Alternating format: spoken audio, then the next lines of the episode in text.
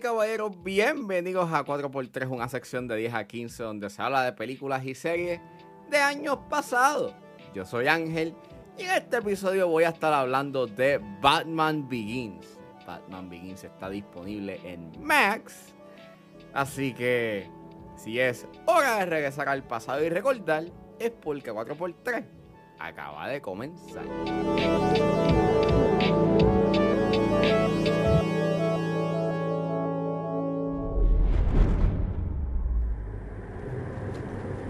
Travel the world. Now you must journey inwards. What you really fear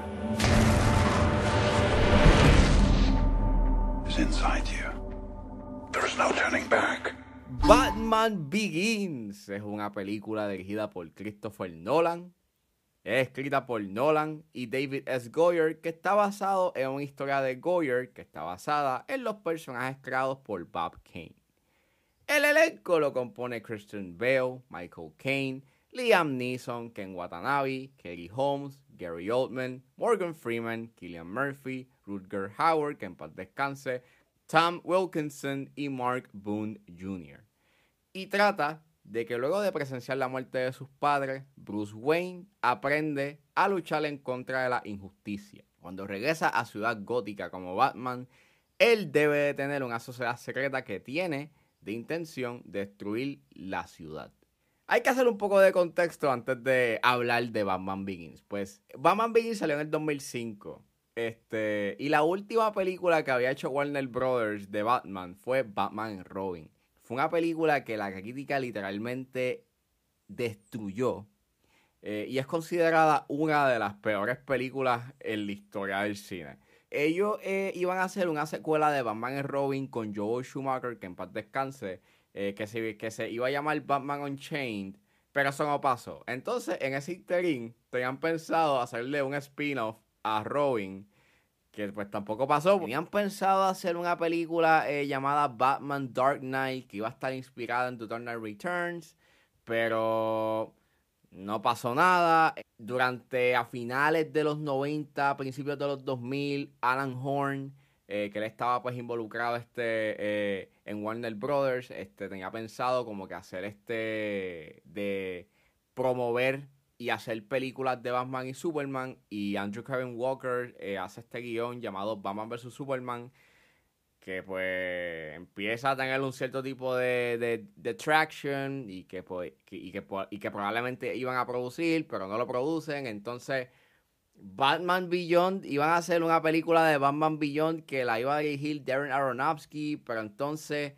pasa a dirigir Batman Year One, que by the way, eh, Mac de CinePR este, habló de toda la producción eh, y de la narrativa que iba a ser este Batman Year One.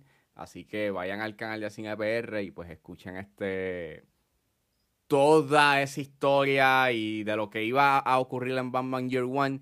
Y pues nada, en ese interín, este, eh, cuando estaban en plan de hacer Batman Year One, eh, le hacen a Christian Bale el acercamiento para hacer Batman, pero tenían pensado a que Joaquín Phoenix iba a ser de Batman. Y pues nada, este, eh, como pueden ver, no sabían qué hacer con Batman. Hasta que, y luego de que Nolan pues este, hace Insomnia, pues el estudio contrata a Nolan con la intención de reinventar la franquicia. Eh, unos meses después entra David S. Goyer eh, para ser el guionista. Y pues básicamente eh, la intención que tenían con esta película era hacer un Batman bastante realista. La base estaba en el realismo. Como siempre ha sido en el cine de Nolan, es hacer una película en donde se utilice el mínimo uso de CGI. Así que casi todo lo que se iba a ver en pantalla, pues iba a ser práctico. Y pues nada, le dieron un presupuesto de 150 millones. Es ya un presupuesto de un blockbuster. Y pues esta es la primera vez que él trabaja este, con Hans Zimmer, con James Newton Howard, pero específicamente con Hans Zimmer, que pues básicamente ellos tendrían este una relación de trabajo y muchas de las películas que ellos harían pues tendrían unos soundtracks sumamente icónicos. Y pues nada, Batman Begins sale en el 2005 y yo me acuerdo que yo vi esta película en Plaza de las Américas y eh, pues entonces pues obviamente estaba, estaba en mis 8 o 9 años y me gustaba la película en partes, pero pues, I mean, era la edad, eh, la veía como que bien aburrida, entonces revisitándola, que hace tiempo que no la veía, en verdad es una buena película. Y claro, para su tiempo, es una película que revolucionó bastante, fue una película que revolucionó bastante el género de los superhéroes. Maybe no es al nivel de The Dark Knight, como lo hizo The Dark Knight, pero planteó unas bases que todavía se ven en la actualidad, que básicamente es una narrativa mucho más seria, es mucho más profunda, que trata de construir a sus personajes principales o a los superhéroes. En ese entonces, pues obviamente eh, ya habían películas como X-Men o X2, X-Men United o Spider-Man 2 que estaban como que promoviendo otro cierto tipo de, narrativas que pues estaban tratando de empujar los límites de, lo que se podía hacer, you know, en una película de superhéroes. Y pues gracias a esas películas, pues en cierta forma ha traído a la mesa otros tipos de narrativas y, la, y le ha dado un cierto tipo de complejidad a, esta, eh, a estas historias que pues maybe eh, en esa época pues lo que tú veías era explosiones, efectos visuales y pues nada, eh, estos superhéroes. Y ya con eso pues tengas este, una, y ya con eso pues tengas una película. Y maybe pues no se preocupaban tanto en la narrativa o darle una profundidad a estos personajes. Pero, en el caso de esta película, en el caso de Batman Begins, pues me gusta mucho de que pues es una película que en, en esencia es un viaje. Y con Batman Begins y lo que hace más adelante Nolan con The Dark Knight y The Dark Knight Rises, pues es, esta trilogía del miedo. Y estamos viendo este viaje de cómo Bruce Wayne, por lo menos en esta primera entrega, eh, él, se, él estamos viendo el miedo que él tiene a enfrentarse a su pasado y la superación del mismo. Ese tema principal del miedo y del caos y de la corrupción y de querer ser mejores personas y de tratar de perseverar en, un ecosistema bastante nihilista o pesimista, pues sí están obvios, pero no te puedo negar de que están bien trabajados. Y pues, mano, el viaje de Bruce Wayne, convirtiéndose en Batman está cool, es épico, ¿verdad? Es sumamente intrigante. Y es una película que dura dos horas y veinte y en ningún momento se siente esa duración es bien movida, es, bien intrigante, obviamente, por la actuación de Kristen Bale y por, y por los actores que tienen, you y por el elenco, que es sumamente, you know, eh, bastante, que, que, actúa bien, even though, pues, con Liam Neeson, pues, es un tanto cuestionable, you know, su, su, su casting como Ra's al Ghul, pero actúan bien. Narrativamente es bien sencilla, me fijé, eh, eh, en esta ocasión sí encuentro su narrativa bastante sencilla, Sí está cool de que obviamente él todavía mantiene esa estética de jugar con el tiempo. Él, te, está presentando estos flashbacks y poco a poco esos flashbacks pues nos adentran más a la psiquis y a la esencia de quién es Bruce Wayne. Pero lo que sucede en la película es bastante sencillo y el misterio que genera es bien obvio y es bien obvio quién es el malo y en verdad ese misterio que genera no funciona para mí. Pero los momentos que acontecen durante el viaje están bien interesantes nuevamente. O sea, aquí hay tantas escenas icónicas. O sea, tienes esa escena de Gordon poniéndole el abrigo, el papá de Bruce Wayne a Bruce Wayne. Y es. Y la reincorporación que hacen en The Dark Knight Rises es espectacular. Tiene esa escena cuando Batman le revela a Rachel Dawes quién es Batman, de que él es Batman y la línea que se tira de no es quien seas en el interior, sino tus actos los que te definen. Esa línea está sumamente bien épica.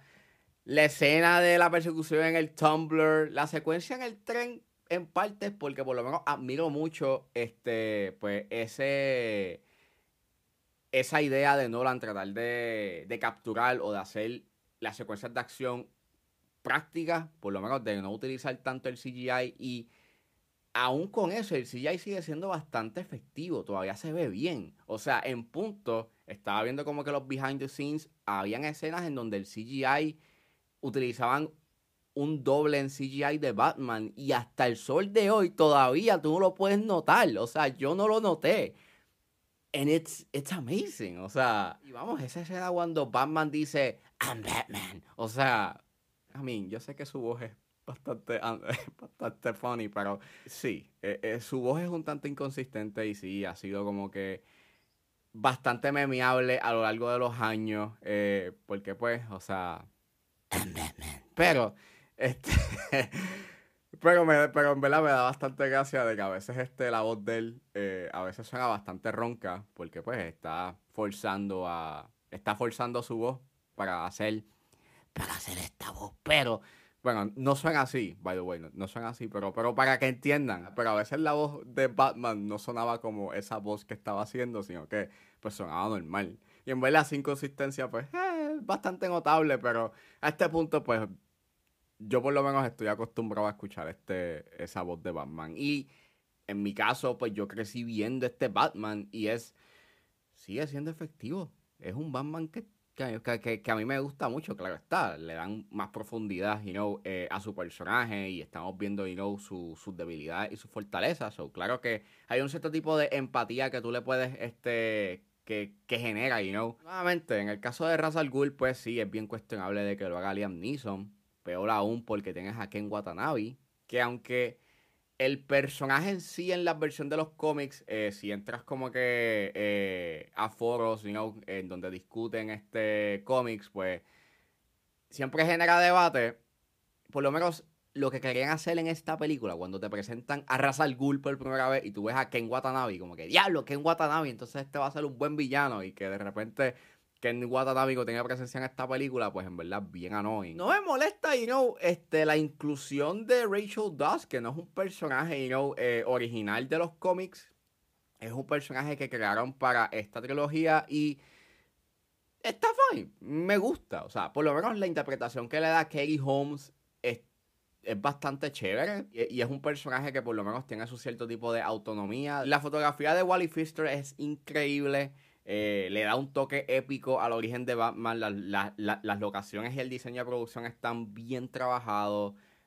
Gotham City, por lo menos en esta entrega, a mí me gusta mucho cómo se ve. Es una ciudad bien cargada, sobrepoblada. Se ve hasta en cierta forma me recuerda a Blade Runner. Y entonces resulta bien decepcionante como en las otras entregas, como en The Dark Knight y, en como, y como en The Dark Knight Rises la ciudad gótica no tiene personalidad y se ve pues como Boston o como Nueva York y no tiene como que, y no personalidad propia fuera de nada, verse como Boston o Nueva York. Las escenas de acción cuando no son combates manos a mano están bien, están bien hechas, pero cuando se van, you en, esos, en esas escenas combate mano a mano, están bien me.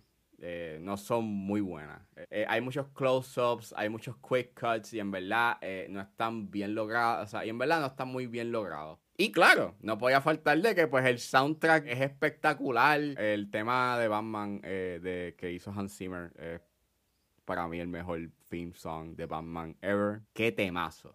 Bueno, qué soundtrack. Bueno, los tres.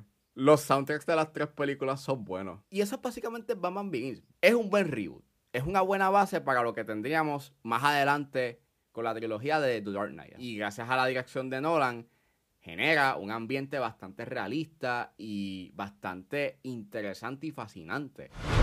Where are you?